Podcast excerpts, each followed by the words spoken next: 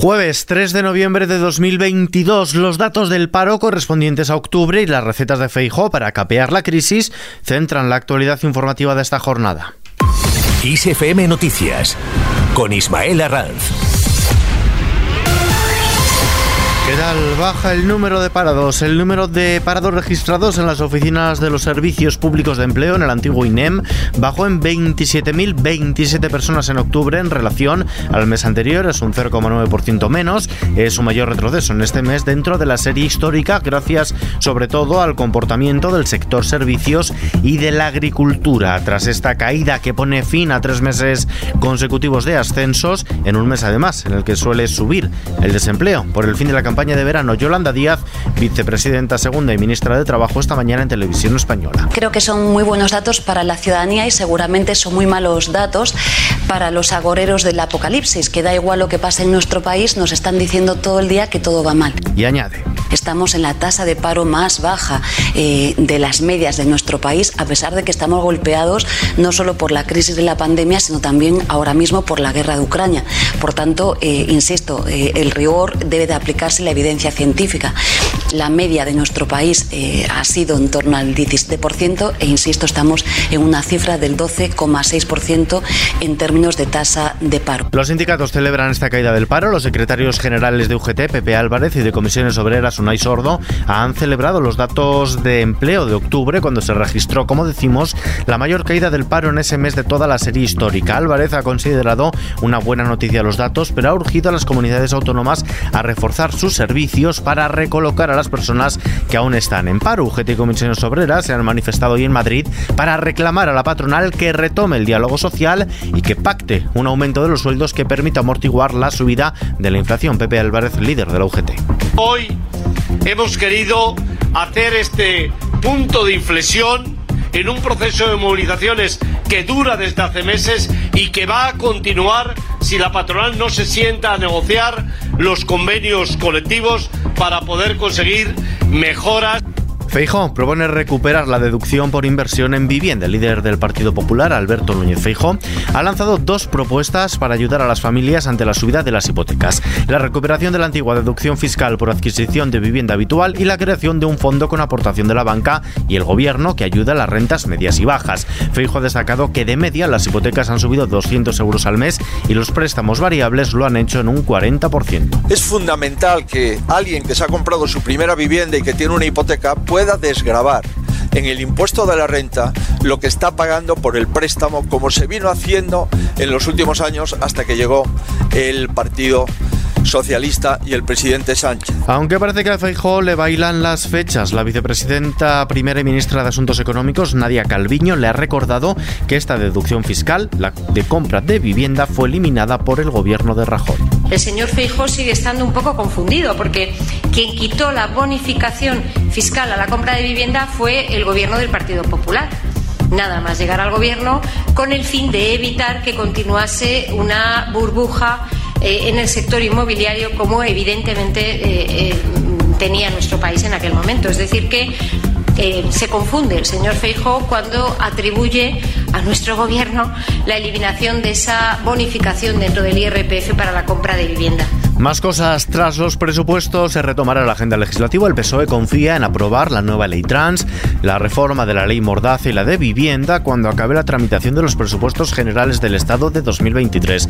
Recuerda que ya hubo bloqueos con otras leyes anteriores que finalmente fueron aprobadas en el Pleno del Congreso y a lo que ha dado hoy luz verde el Congreso es a la tarifa de gas para la calefacción central. El Pleno de la Cámara Baja ha apoyado con mayoría el Real Decreto Ley que crea una tarifa regulada para las comunidades de vecinos con caldera comunitaria de gas natural, amplía las ayudas para familias vulnerables del bono social eléctrico y crea una nueva categoría de beneficiarios para familias que ingresen menos de 28.000 euros. Este paquete de medidas costará 3.000 millones de euros y con ellas ayudará al 40% de los hogares españoles a paliar el impacto de los disparados precios de la energía, según destaca el Ejecutivo. En Bruselas, la Eurocámara emplaza formalmente a Marlaska a comparecer sobre Melilla. La Comisión de Libertades Civiles del Parlamento Europeo ha remitido una carta al ministro del Interior, Fernando Grande Marlasca, para invitarle formalmente a comparecer para explicar la gestión del gobierno en la tragedia del pasado 24 de junio en Nador, Marruecos, donde 23 inmigrantes murieron al intentar cruzar la valla de Melilla. Sobre este asunto también se ha manifestado hoy el líder del Partido Popular, Alberto Núñez Feijo. Acaban de salir unas imágenes de una televisión pública que aparentemente acreditan hechos muy graves.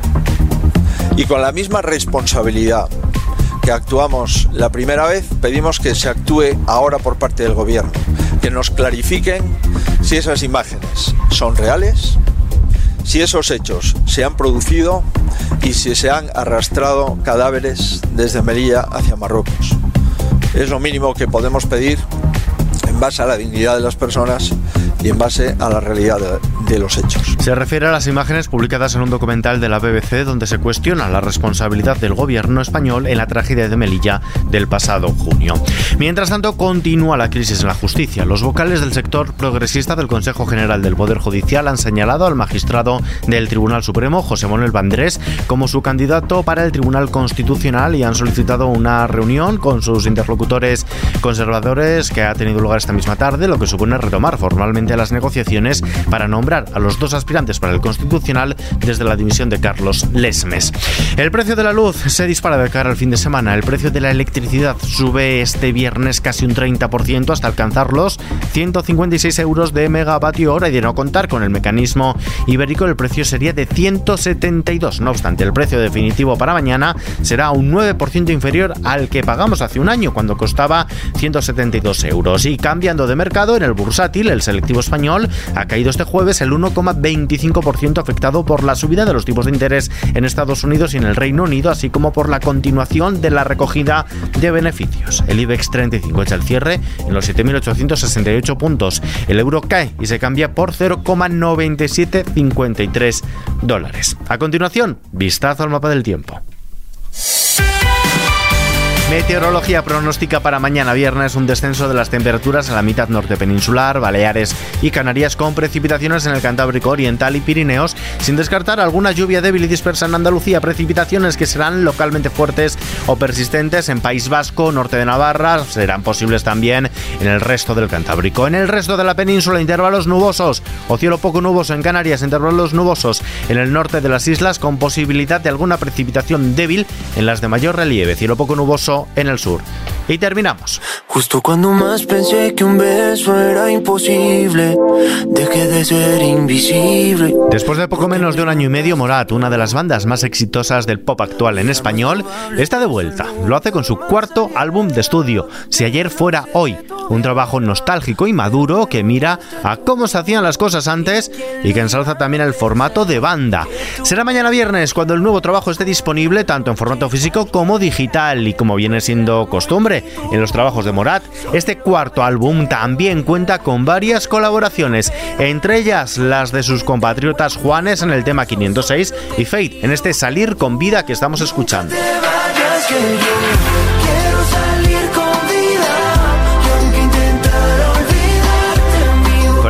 Nos despedimos por hoy. Todas las noticias, como siempre, actualizadas cada hora en Kiss FM y ampliadas junto a los audios del día aquí en nuestro podcast Kiss FM Noticias. Gustavo Luna en la realización. Un saludo de Ismael Larranz. Hasta mañana. Estaban oscuros los cristales. Dijiste que esta noche todo se vale. Tú querías aprender, era yo el que tenía todos los materiales. Me dijiste, sigue la otra botella, pídela. Fumar si dale